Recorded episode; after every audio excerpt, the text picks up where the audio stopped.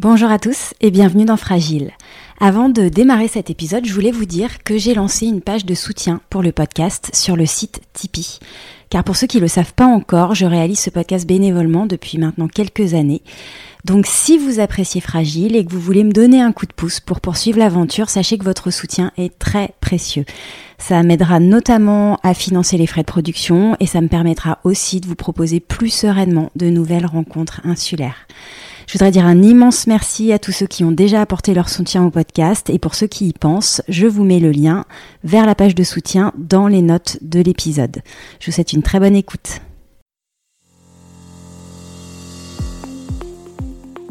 Bonjour et bienvenue sur Fragile, le podcast qui raconte l'île de Porquerolles aujourd'hui à travers le regard et le portrait d'hommes et de femmes qui l'habitent, l'aiment et la font vivre. Comment sont-ils arrivés ici? Comment voient-ils l'île évoluer? Quel est leur endroit préféré, les souvenirs qui les ont marqués. Écouter les habitants raconter Porquerolles, c'est entrer dans l'intimité de l'île, lieu d'histoire, d'inspiration artistique, de diversité biologique, de contraste et de paradoxe. Un endroit précieux et fragile. Je suis Ingrid Blanchard et je reçois aujourd'hui Marie-Rose Gloanec.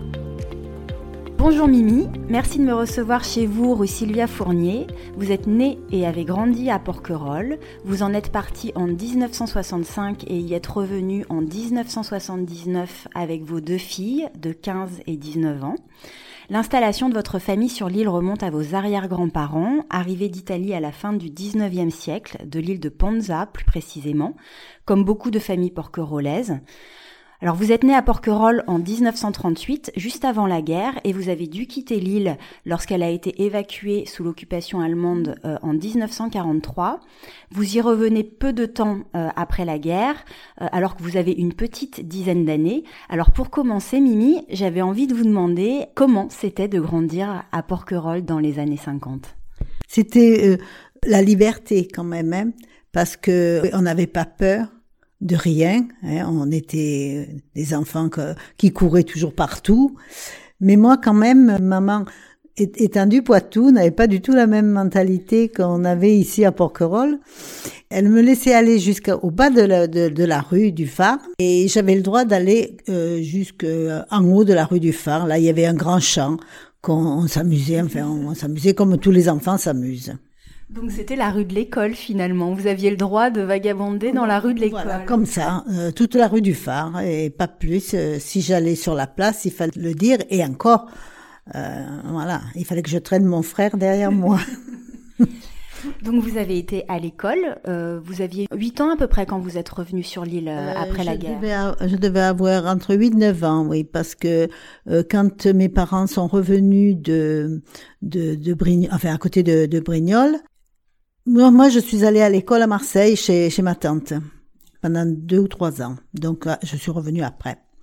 Et est-ce que vous avez des souvenirs de l'école à Porquerolles? Oui, j'ai fait euh, quelques mois avec Madame Grimaud. Et après, je suis allée dans une, l'autre classe, quoi, hein, avec une certaine Madame Rias.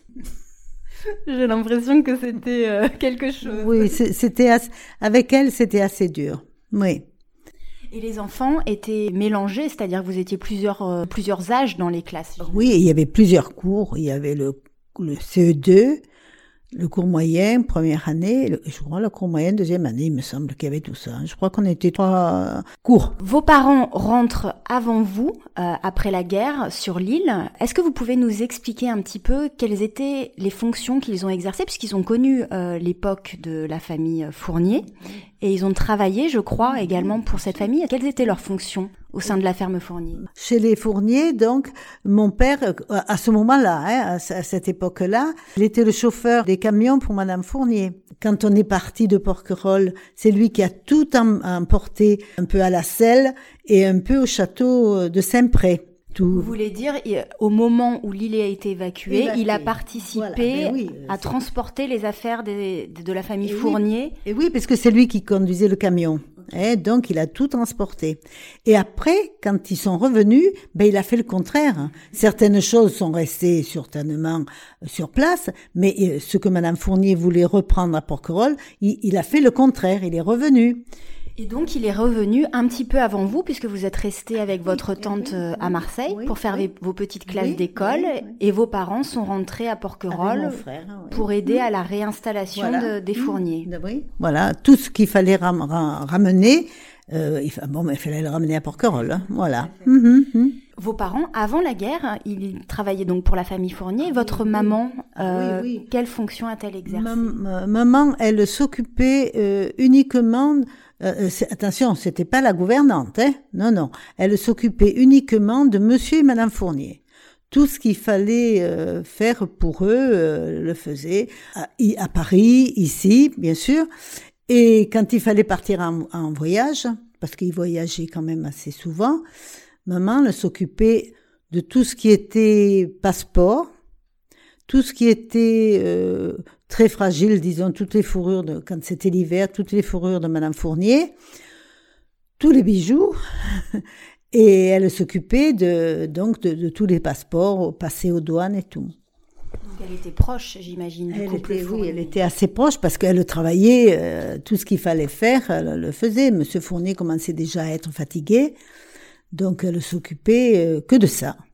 Et donc après la guerre, euh, vos parents rentrent, ils réinstallent la famille Fournier et ensuite, qu'ont-ils fait sur l'île? Mon père a travaillé quelque temps encore euh, chez les, les Fourniers et après il a acheté un bateau il a commencé la pêche. Donc il faisait partie des pêcheurs de l'île. Oui, oui. Et vous les rejoignez, vous vous souvenez euh, quand Vous êtes resté euh, longtemps avec votre temps Je crois que je suis, je suis revenue euh, pour la rentrée de 49, il me semble, il me mhm. semble. Parce que là maintenant je suis un peu perdue, c'est tellement loin.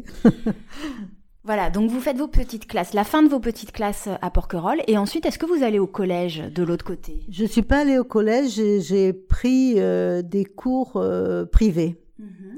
de comptabilité, euh, comptabilité sténodactylo.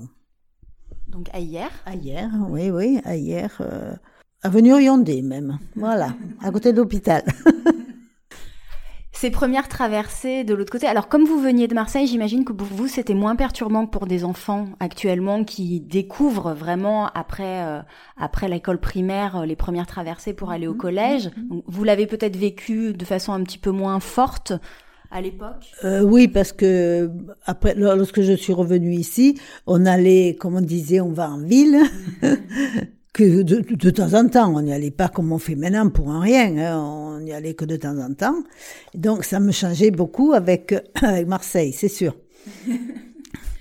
Et vous m'avez dit que vos parents euh, ont tenu euh, le restaurant de la plage d'Argent. Ça, c'était en quelle année? Et est-ce que vous avez des souvenirs de cette époque? Oui, oui, bien sûr. Alors là, j'étais plus âgée, bien sûr. Hein, J'avais déjà mes deux filles, donc euh, c'était. Ils ont pris. Il me semble bien que c'est en 60 qu'ils ont pris la plage d'argent. Ils l'ont tenu jusqu'en 73. Non, pardon, jusqu'en 72. Mhm. Ils ont, ils l'ont tenu jusqu'en 72. Hmm. Vous vous souvenez de cette période un petit peu? Ah ben oui, oui, moi j'allais les, aider l'été.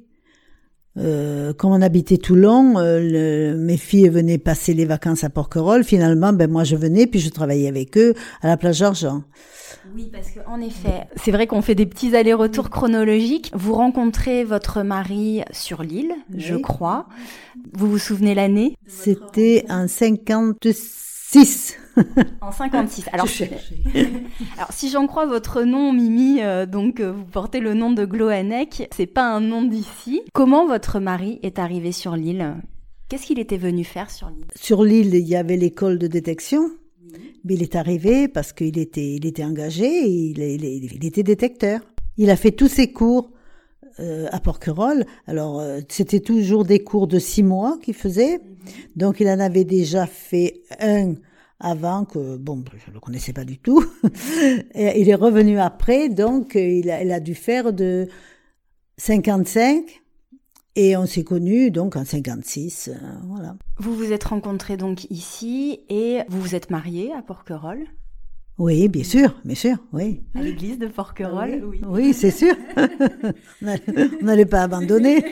vous avez donc habité ensemble ici et ensuite vous êtes partis, euh, c'était en 1965, vous avez quitté l'île pour vous installer à Toulon. Donc c'était pour euh, des raisons professionnelles pour votre pour votre mari. Est-ce que pour vous ça a été difficile de quitter Porquerolles? Non, non, parce que bon, je partais avec mon mari. Bon, c'est déjà une chose. Puis j'avais les deux filles avec moi, donc euh, on n'a pas le puis on n'a pas le temps de de trop de trop réfléchir. Hein. On il faut y aller, on y va. Hein. puis étant marié avec un marin, on savait qu'on pouvait pas rester à terre. Oui, et puis vous étiez à Toulon, donc j'imagine que vous reveniez, euh, vous reveniez fréquemment. Ah ben oui, bien sûr, on revenait dès qu'on pouvait, on revenait. Et puis ensuite, vous allez euh, partir un peu plus loin. Est-ce que vous pouvez me raconter ensuite votre chemin vers euh, vers la Bretagne, Comment ça s'est passé? Bah, Bien sûr, mon mari, il a pris sa retraite au bout de 17 ans pour partir au Kerguelen, aux îles Kerguelen. Il est resté 15 mois là-bas, nous on était à Toulon. Quand il est rentré de Kerguelen, nous sommes, euh, il travaillait pour le CNRS, donc euh, il, il, est, on est allé à Figeac. Figeac, voilà, dans le Lot, à Figeac. Et puis là, il a il a travaillé deux ans, puis il y a une place qui s'est libérée en Bretagne. On est parti en Bretagne à ce moment-là. Donc on est parti en 74, il me semble. Vous avez aimé la Bretagne? Oui, oui. Il faut dire que, euh, surtout où, on était, c'est une belle région, c'est le Finistère Sud, c'est très joli. Hein, oui. Pour moi, c'était un peu plus difficile parce qu'on avait quand même l'habitude du soleil. encore là-bas, aller au boulot avec euh, la pluie, souvent avec la pluie. Bon, mais c'est tout. Mais mais la, la, Bretagne est très jolie et non, je m'y plaisais, je m'y plaisais, oui, bien sûr. Et alors vous êtes amené, euh, je pense que c'est un petit peu malgré vous que vous êtes amené à revenir à Porquerolles en, en 1979. Eh ben, bien sûr, c'est au décès de mon mari. Euh, mon mari, il est décédé en fin janvier 79 et mes filles n'ont plus voulu rester en Bretagne, bien sûr, puisque leur père était décédé là-haut. Ils ont plus, elles n'ont plus venu, plus voulu rester. Donc on est revenu à Porquerolles.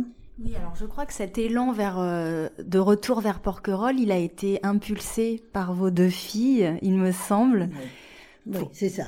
C'est ça, oui, oui. C'est surtout elle. Peut-être que moi, je serais peut-être pas descendue. Enfin, j'en sais rien. On peut pas savoir. Hein. Non, on peut pas le dire, ça. On n'en sait rien. C'est sur le moment, ça se fait, et puis voilà. parce que vos deux filles, elles avaient, euh, si je ne me trompe pas. Alors, euh, 16 ans et 20 euh, ans, quoi, 20, euh, presque 21. Vous rentrez sur l'île. Euh, Est-ce que quand vous rentrez en 1979, vous trouvez que que l'île a changé en, comparaison avec vos années de jeunesse? Oui, bah bien sûr. Hein. Puis de toute façon. quand on revient comme ça au bout de tant de temps, on a vieilli, donc on a mûri. L'île, on voit pas, on la voit pas de la même façon. Quand je suis partie, j'avais 20 ans enfin un peu plus de 20 ans, c'est pas du tout comme quand on revient au bout de, de 40 ans. Puis on a fait déjà sa vie et on voit pas du tout les, les, choses de la même façon. Vous retrouvez vos parents sur l'île, mhm. oui, mhm. euh, donc qui ne, travaillent plus, ils sont retraités, j'imagine, à mhm. l'époque. Pour vous, c'était une joie de retrouver euh, à la fois vos parents, d'y être avec vos filles. Alors, bon, dans le contexte évidemment qui était le celui-ci, mais est-ce que vous êtes heureuse à ce moment-là de retrouver quand même vos... Ah ben oui, ça m'a beaucoup, beaucoup aidé que, que, mes parents soient là, parce que enfin, c'est le réconfort. Mhm. Les parents, c'est le réconfort. On revenait, on revient à la maison. Est-ce que vous reprenez une activité sur l'île? Parce que on n'en a pas parlé, mais donc vous avez fait euh, en effet des, des études de, de sténodactylo, de comptabilité. Donc vous m'aviez dit euh, que vous aviez travaillé dans un cabinet de radiologie, notamment. Euh, tant que mes filles étaient jeunes, mon mari n'a pas voulu que je travaille, et puis c'était pas possible. On était toujours en, partance. Hein. Et donc j'ai travaillé à Figeac, j'ai travaillé dans un dans un cabinet de radiologie. Et après, en Bretagne, j'étais, je travaillais à l'Hôtel Dieu. Mhm. Et donc vous rentrez à Porquerolles et là vous vous dites euh, je vais travailler, qu'est-ce que je vais faire? Qu'est-ce qui vous anime là? Ben, C'est-à-dire que j'étais obligée de travailler, hein, puisque j'avais tout laissé là-haut, le, travail, la maison, tout. Bon, ben, il fallait que je travaille. Et à Porquerolles, bon, il n'y a pas beaucoup de travail, donc j'ai trouvé une dame qui m'a dit, ben écoute, moi si tu veux, je te, ce que je peux te proposer, c'est simplement des ménages. Ben, j'ai dit, écoutez, moi, il faut que je travaille, sinon euh, ça va pas. Donc euh, j'ai travaillé avec elle et euh, en 80, j'ai acheté le bureau de tabac. C'est une sacrée euh, reprise d'activité parce que j'imagine que vous aviez du travail. Oui, oui, oui. En été, on avait énormément de travail. Vous étiez toute seule pour tenir le bureau j'avais, j'avais Cathy. Donc votre jeune fille. La plus jeune. Et après, j'ai eu son mari, quoi, qui ils n'étaient pas mariés encore. Il a commencé qu'ils n'étaient pas mariés, mais moi. Ça a été une bonne expérience de tenir le, bureau de tabac. Ah ben oui, euh, oui, c'était c'était une expérience, mais c'était surtout de, pas de, de, pas de tout repos. Vous aviez peu de congés. Ben normalement, à ce moment-là, on n'en on en avait pas. On n'en avait pas. On a dans, dans l'été, on travaillait non-stop. Hein. Hmm. Est-ce que c'était un, une bonne façon d'être au contact des porquerolais Oui, ben bien sûr. Déjà, euh, on a beaucoup plus de contact. Il y avait, il y avait forcément beaucoup de porquerolais parce que, enfin, ils, ils fumaient, hein, donc ils venaient, ils venaient, ben bien sûr. Hein. Et puis ça m'a permis aussi de voir, euh, de, de voir ceux qui venaient, qui arrivaient à Porquerolles. Ouais, je, je, je, les ai tous vus arriver puisqu'ils venaient prendre des cigarettes. Et il est vrai qu'il y avait, on n'avait plus de contact. C'était quand même beaucoup plus facile. C'était plus agréable. On était au, on était au courant de tout et tous les petits, toutes les petites choses qui se passaient, ben on était au courant parce que les gens parlent quand c'est comme ça. Hein. Oui, oui. oui c'est un lieu de passage. C'est un lieu de passage. C'est comme la boulangerie. Voilà, voilà. C'est exactement pareil et comme ça, non, c'était agréable, au contraire, oui, oui. Vous avez tenu ce bureau de tabac jusqu'à quand? Quatre ans. Quatre ans. Après, je suis allée un petit peu ailleurs et je suis revenue travailler avec Cathy euh, aux fruits et légumes. D'accord, oui, parce que Cathy donc tient. Voilà, s'était mariée et elle tenait euh, euh, les, fruits et légumes, quoi. Ah, oui.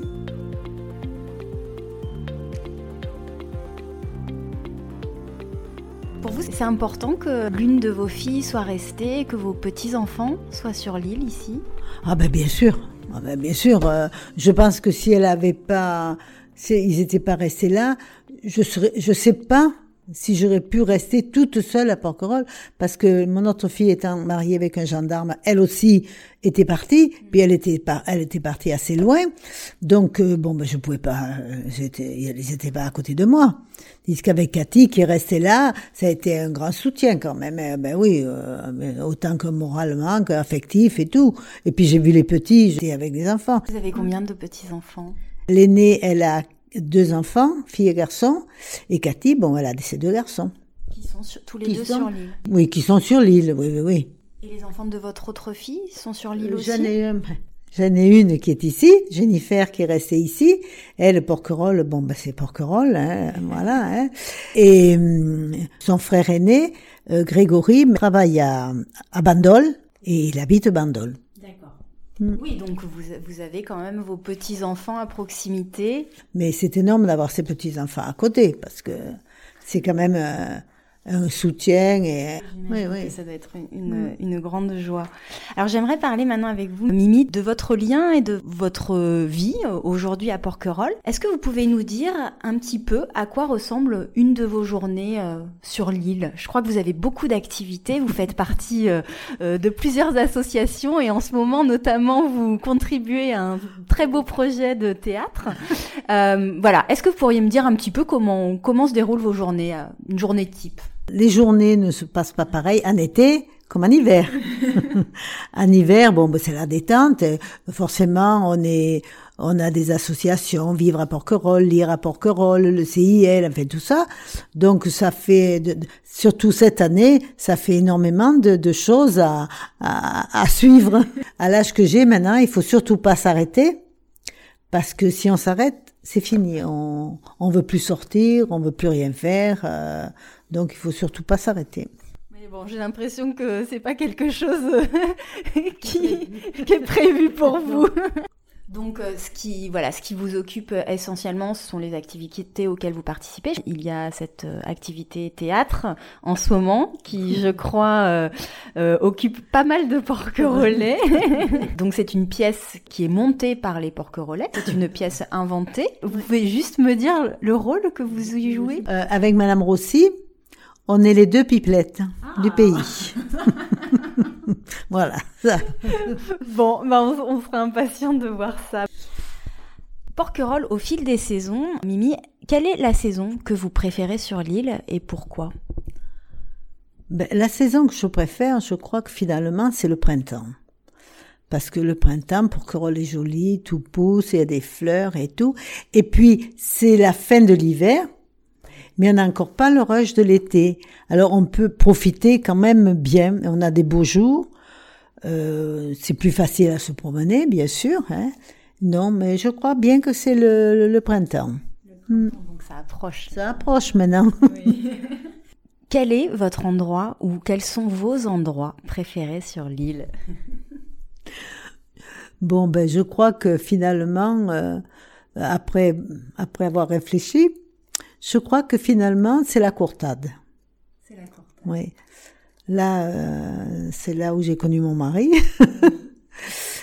Et puis il y a un autre aussi que j'aime bien, c'est où on allait souvent avec mon père, c'est au Fort Bon Renault. Pourquoi vous y alliez souvent avec votre père? Parce que mon père, euh, mes parents gardaient le Fort Bon Renault du temps où il y avait Monsieur et Madame Lebec. Et ils le gardaient, ils l'ont gardé pendant euh, au moins 30 ou 40 ans.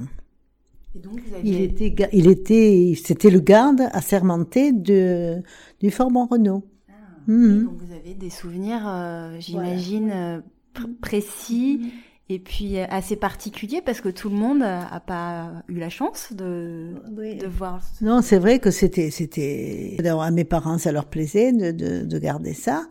Et puis moi j'allais surtout euh, ah, toujours pareil l'hiver. Mm. On allait surtout l'hiver parce que l'été bon ben ils étaient là, ils arrivaient, ils venaient passer tout l'été. Et nous on y allait l'hiver. Mm, c'était oui, c'était la promenade aussi. Voilà. La sortie de Porquerolles le dimanche. Donc la courtade d'un côté et, et le fort du Bon Renault de l'autre. C'est vrai que c'était presque en face. Oui, oui, oui. Est-ce que pour vous, euh, la porquerolle authentique, ça signifie quelque chose? Et si oui, ça, ça vous évoque quoi? Eh bien, porquerolle authentique, pour moi, hein, je ne sais pas si je suis dans, dans le juste, c'est porquerolle avant parce qu'on était quand même ensemble. Il y avait plus de monde qui habitait Porquerolles et puis on se connaissait tous et donc euh, c'était plus familial. Vous pensez que les gens étaient plus proches entre eux? Il y avait une, une plus grande proximité entre je, les, les, villageois? Oui, je pense qu'il y avait plus de complicité entre nous comme ça. Et puis, par exemple, l'été. L'été, euh, tout le monde sortait. On disait, on va prendre le frais. Donc, tout le monde était devant la, la porte. Ce qui n'est plus oui, le cas maintenant. Voilà, ce n'est plus le cas. Dès qu'il y a eu la télé, ça a été fini. Ah. Voilà, ça a tout arrêté. Et non, mais c'est vrai. Le soir, quand on avait fini de, de, souper, on descendait au port. Tout le monde allait faire un tour sur le port. Et quand on remontait, alors ça faisait les pipelettes de, de notre théâtre. Tout le monde s'asseyait devant, sur les bancs, sur hein, et on, attend, on attendait, je sais plus quoi, hein, on n'attendait rien, mais enfin on était là. Oui, donc il y avait cette vie même l'été, c'est-à-dire que même l'été, une fois que les même touristes étaient partis, il y avait euh, une vie de village qui, qui renaissait et qui, ah oui. et qui se vivait vraiment ensemble. Ah oui, oui, oui, oui, oui, oui, parce que ça, par exemple, quand on s'asseyait le soir, c'était l'été. Mm -hmm. Et ça, et... ça a complètement disparu ou pas? Oh, je pense, oui. Je pense, oui. Oui, oui. Est-ce que vous pensez que c'est lié euh, au fait qu'il y ait moins peut-être de, de porquerolais qui vivent à l'année ici? Aussi, sûrement, oui. Il euh, y, y, a beaucoup moins de porquerolais, forcément. Ouais, euh, mais il y a quand même des autres qui sont venus s'installer, qui ont, qui ont reformé des groupes et tout. C'est pareil. Mais disons, pour nous, porquerolais, c'est pas pareil. Oui, je comprends. Mm. Est-ce que, euh, Mimi, vous, vous, pourriez me raconter euh, un souvenir ou une anecdote marquante de votre vie euh, à Porquerolles? Est-ce qu'il y a quelque chose qui vous vient? Un souvenir qui peut être un petit souvenir d'ailleurs, pas forcément une grande histoire, mais oui, oui. quelque chose qui vous vient comme ça de votre, soit de votre jeunesse, soit des années après votre retour euh, à Porquerolles avec euh, vos enfants. J'ai un souvenir, oui, parce que je m'étais faite bien attraper. J'étais avec euh, Madame Bardy, Antoinette, qui allait à la plage. Disons pas qu'elle me gardait, mais elle, elle avait toujours un œil. Et elle m'avait appris, enfin appris, oui, euh, à traverser le port. C'est-à-dire, on partait de la plage du port et on allait jusqu'au bout de la jetée. Mais c'était pas la grande jetée de maintenant. Et puis, il n'y avait pas autant de bateaux. Hein. Et donc, nous voilà partis. On partait, euh, on partait, on allait au bout du quai là-bas, de là, et on revenait. Et un jour, mon père, avec le bateau, rentrait. Quand il a vu que j'étais dans l'eau, comme ça que j'allais là-bas, eh ben ça a bardé cinq minutes. C'est un chouette souvenir, hein, parce qu'on pourrait plus faire ça. Non, maintenant on pourrait pas.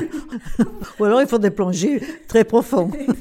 Alors la vie insulaire, elle fascine autant qu'elle peut effrayer. Qu'est-ce qui fait selon vous sa particularité? Alors peut-être en termes d'espace, de temporalité ou de vie en communauté? Je pense que c'est une île, bon ben c'est entouré d'eau, ouais, et quand le dernier bateau accoste, ben après plus moyen de repartir. Et je pense que les gens sont assez peut-être pas effrayés, attention, il faut pas non plus, mais on se dit ben c'est fini, on, on, on peut pas on peut pas aller de l'autre côté. Hein, euh, si vous avez oublié quelque chose, ben tant pis, hein, vous repartez le lendemain. Je pense que ça, c'est une, une, chose que les gens ne se rendent pas compte quand euh, ils viennent habiter Porquerolles. Et s'il y en a qui veulent pas rester, je crois bien que c'est ça. Parce que si vous n'avez pas de bateau, ben vous restez là. Hein. Oui, oui, c'est l'idée d'être un peu coupé. Un peu, oui, un peu, isolé. Un peu isolé, ne serait-ce que pour le, le docteur aussi. C'est quelque chose que certains peuvent rechercher voilà, il y en a qui le recherchent, mais il y en a qui qui ont un peu peur. Pas peur, mais qui le réalisent peut-être une fois qu'ils sont sur place. Voilà, oui, ils le, ils le réalisent, oui, à ce moment-là, je crois. Oui. Pour vous, quels sont les avantages et les inconvénients à vivre sur une île? Les avantages, c'est que même s'il y a beaucoup, beaucoup de monde à Porquerolles, quand le dernier bateau est passé, c'est fini, on est tranquille, on est on est bien, quoi. Hein, bien sûr, hein, il y a moins de monde, on peut, on peut descendre, on peut. Vous arrivez encore à l'apprécier, ça, le fait de pouvoir vous dire, euh, alors. J'imagine, bon, l'hiver, c'est pas la même chose, mais l'été, de voir euh, à un moment donné, en effet, après la dernière navette, vous dire que vous êtes dans un endroit quand même qui est privilégié, vous êtes tranquille. Vous arrivez encore à, ah, oui, à ah, oui, Bien sûr, bien sûr, ben oui, bien sûr. Hein. Oui, parce que là, ben, tout le monde est parti. C'est pas qu'on veut rester seul sur Porquerolles, c'est pas, pas ce que je veux dire. Hein. Mais enfin, bon, mais il y a, plus cette cohue, euh, voilà. Alors l'île, l'hiver, elle revêt quand même un tout autre visage. On entend souvent qu'il faut avoir passé un, voire deux hivers complets sur l'île pour prétendre connaître euh, la vie euh, sur Porquerolles. Il y a un habitant de Porquerolles qui disait il faut avoir un trésor en soi pour passer l'hiver ici. Est-ce que vous êtes d'accord avec ça? Est-ce que vous trouvez que les hivers peuvent être longs et rudes? Et si oui, quel est pour vous votre trésor? Vous savez, je suis née ici. Je sais comment se passe la vie l'hiver et la vie d'été. Donc, euh, pour moi, c'est naturel, voilà. C'est naturel euh, d'habiter Porquerolles et que la vie soit comme ça. Et pour vous, les hivers sont pas plus difficiles oh, Pas plus, non, non. Pour moi, l'hiver n'est pas difficile. Jusqu'à présent. Maintenant, après, je verrai. Après.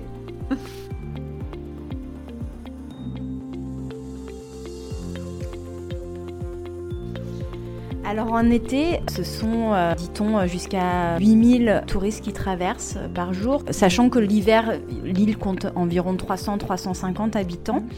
Comment vous vivez, vous, cette euh, rupture entre la vie sur l'île l'hiver et la vie sur l'île l'été? J'ai l'impression, mais je ne veux pas anticiper votre réponse, que ça ça vous perturbe pas plus que ça. Non, non, ça m'est égal. Bon, l'hiver, c'est l'hiver, il faut le passer, bon, on le passe. Et l'été, euh, c'est pareil, hein, oui. Non, non, moi, ça me perturbe absolument pas. Vous adaptez votre mode de vie l'été? Ah ben, il faut bien. il faut bien, il faut bien s'adapter. Oui, oui, non, non. Non, j'ai aucun problème de ce côté-là. Vous profitez de la vie du village euh, une fois que les, les touristes sont partis? On, on, profite mieux parce que bon ben on peut promener plus librement. Mais non moi non ça me ça me dérange pas. Puis s'il y avait pas de touristes à Porquerolles il y aurait pas Porquerolles alors justement, comment vous avez vu l'île évoluer? Est-ce qu'il y a pour vous des, des grands changements euh, sur l'île? Vous évoquiez tout à l'heure le port notamment, qui n'a sûrement pas du tout le même visage que quand vous y alliez avec Madame Bardi. Il y a eu des grands changements. Il y a eu d'abord l'agrandissement la, la, du port. Bon, ça a fait déjà un changement, un gros changement.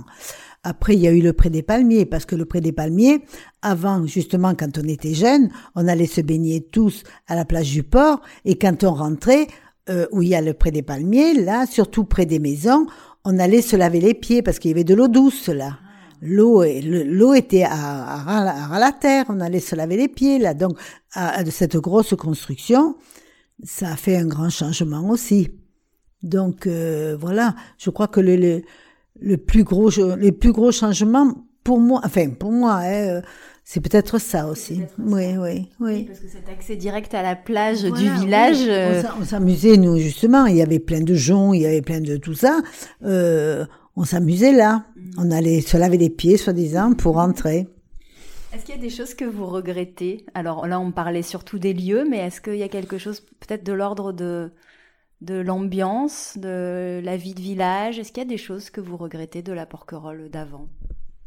Vous parliez de vie de village, de fraternité insulaire. oui, oui, oui. Et puis on le regrette, euh, c'est vrai qu'on regrette cette vie-là, mais on le regrette aussi parce qu'on était beaucoup plus jeunes.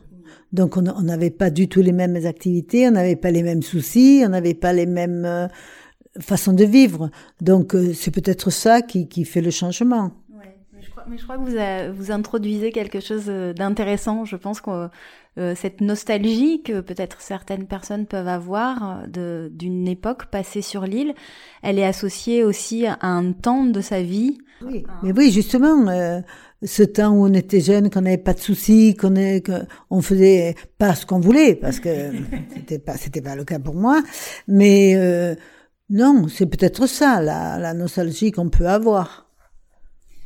De la jeunesse. C'était la jeunesse, voilà.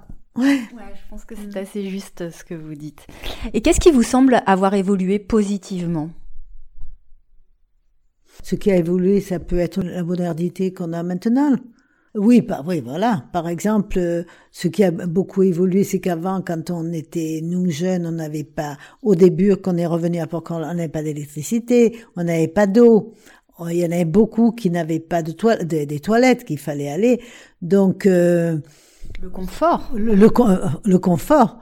Donc voilà, c'est peut-être c'est ça hein, qui a évolué. Et puis après, il y a eu, bah, il y a eu d'autres d'autres commerces, il y a eu d'autres personnes qui sont arrivées, qui ont, qui ont fait ce qu'elles ont pu euh, de, voilà, de leur, de, leur, passage à Porquerolles. Mmh. Parce qu'il y en a qui sont venus puis qui sont repartis, justement, qui n'ont pas accepté le, qui n'ont pas pu passer, voilà, passer les hivers. Mmh. Quel regard, justement, en parlant de changement, quel regard vous portez sur la Fondation Carmignac, vous qui avez vécu son installation? Est-ce que vous avez été voir les, les expositions? Euh, j'y suis allée euh, l'année euh, l'année en 2019. Je suis allée voir en 2019. la dernière exposition. La dernière exposition, je n'avais pas pu aller à la, à la première, donc je suis allée là cette cette année. Hmm. Ça vous évoque quoi? Après, c'est difficile, c'est de l'art contemporain. Voilà, l'art contemporain où je n'y comprends absolument rien. Ouais, même si vous me l'expliquez, c'est dur à comprendre. Mais ce qui est joli, bon, ben, c'est la maison, c'est les alentours, c'est tout ça, on peut pas l'enlever, c'est très joli. Et puis ça, ça fait un plus à Porquerolles aussi. Mm-hmm. Oui, justement cette maison, donc la maison d'Henri Vidal, mm-hmm. donc qui a été euh, restaurée en fondation. Vous l'avez connue, vous, avant qu'elle devienne fondation? Est-ce que... Ah ben oui, moi je l'ai connue quand ça appartenait au Fournier. C'est, euh, c'est une, c'était c'était revenu à Mademoiselle Doria, ça. Euh, Mademoiselle Doria, c'est elle qui avait... Euh, qui des filles Fournier. Des filles Fournier, oui, qui avaient ça. Ben oui, c'était, c'est, il y avait des, des personnes qui sont venues pour cultiver, et puis après, il y a eu la vigne, et puis oui, oui. Et après, bon, ben, c'était avec du temps de Monsieur Vidal, ça, on a tout cassé, on a tout refait. Et puis Carmignac, ben, il a fait le pareil, il a tout cassé, il a tout refait. Vous trouvez cet endroit quand même euh, fidèle à, par exemple, la maison d'Henri Vidal il, semblerait que voilà. Plus du tout pareil. C'est plus, ça n'a rien à voir, par exemple, quand il y avait Moselle Doria. absolument, absolument, ça, ça, oui, c'est plus du tout, du tout, du tout la même chose. Et l'inauguration de 2018, vous avez participé à cette soirée? Oui, oui, c'était fabuleux. C'était féerique. Complètement. Ah, c'était féerique. On arrivait, il faisait nuit, bien sûr. Avec toutes ces lumières qu'ils avaient mis, c'était quelque chose de magnifique. Et puis ils ont fait quelque chose de grandiose quand même. Oui. Comme euh, ces lumières partout, oh ces musiciens dans les arbres qu'on découvrait euh, pas tout de suite. Euh, on savait pas du tout ce que c'était. Au début, on dit tiens, c'est un oiseau. Puis quand même, non, répétition comme ça, c'est pas un oiseau. Puis, non, c'était vraiment très très très beau. oui, oui. Je crois que pour le coup, euh, ah oui, ah oui, oui. ouais, ça restera quand même oui, ça restera. une. Et, et, puis ce qu'il y a de bien aussi, c'est qu'il a invité tous les porquerolais. Donc les porquerolais mélangés aux, aux, résidences secondaires avec les gens qui sont venus de partout. Donc c'était c'était très très bien, mm. très très très bien. On était un peu hors du temps hein, ce soir-là. Oui, c'est vrai, on se croyait hors du temps. Oui, oui. Est-ce que vous avez, euh, donc on parlait un petit peu culture, est-ce que vous avez un, un, ouvrage ou une lecture à conseiller sur, euh, sur Porquerolles? Moi, ce que je préfère, c'est celui de Madame Lebert, Une île, un cadeau de mariage. Je pense que celui-là est vraiment... Euh, c'est vraiment euh, ce qui s'est passé. D'après ce qu'on avait dit, elle s'était beaucoup aidée sur les lettres de ses parents. Votre euh, famille est évoquée ou pas dans ce livre? Euh, Je pense, oui. Surtout à la fin. Surtout à la fin. Quels sont, selon vous, les grands enjeux de Porquerolles dans les années à venir? Est-ce que vous êtes sensible aux problématiques environnementales? Ben, C'est-à-dire Porquerolles est particulier. Et ben, oui, c'est particulier Porquerolles parce que euh, on est quand même sur une île, une île pas trop trop grande. Des touristes, ben il en faut hmm. parce que je me demande qu'est-ce que qu'est-ce que deviendrait Porquerolles s'il n'y avait pas de touristes? Hmm. Euh, ils ont beau dire que c'est vrai, ça, ça abîme peut-être. Hein. Moi, je suis pas placée pour savoir si ça abîme beaucoup, mais hum, il, il faudrait peut-être que ce soit plus surveillé, enfin je sais pas, pour que les gens puissent quand même venir. Pour vous, euh, l'équilibre se trouve euh, en tout cas, quelque part entre les deux, c'est-à-dire que le tourisme est essentiel à la vie économique de l'île, et en même temps, vous dites voilà que vous êtes bien consciente des enjeux que cela peut poser pour la nature. Ben, bien sûr, ils vont partout, c'est sûr. On peut pas dire euh, vous allez là et vous vous restez là, mais des, touristes, il en faut. Où est-ce que les jeunes iraient s'il n'y avait pas des touristes? Mm-hmm. Ça fait quand même travailler pas mal de gens. Mm-hmm. Vous qui avez euh, vos, petits-enfants sur l'île, il y a cet enjeu également du logement euh, à Porquerolles. Euh, pour vous, c'est une problématique importante? Eh ben, bien sûr, on peut pas les loger, ces enfants. ne serait-ce que ceux de Porquerolles, on peut pas les loger.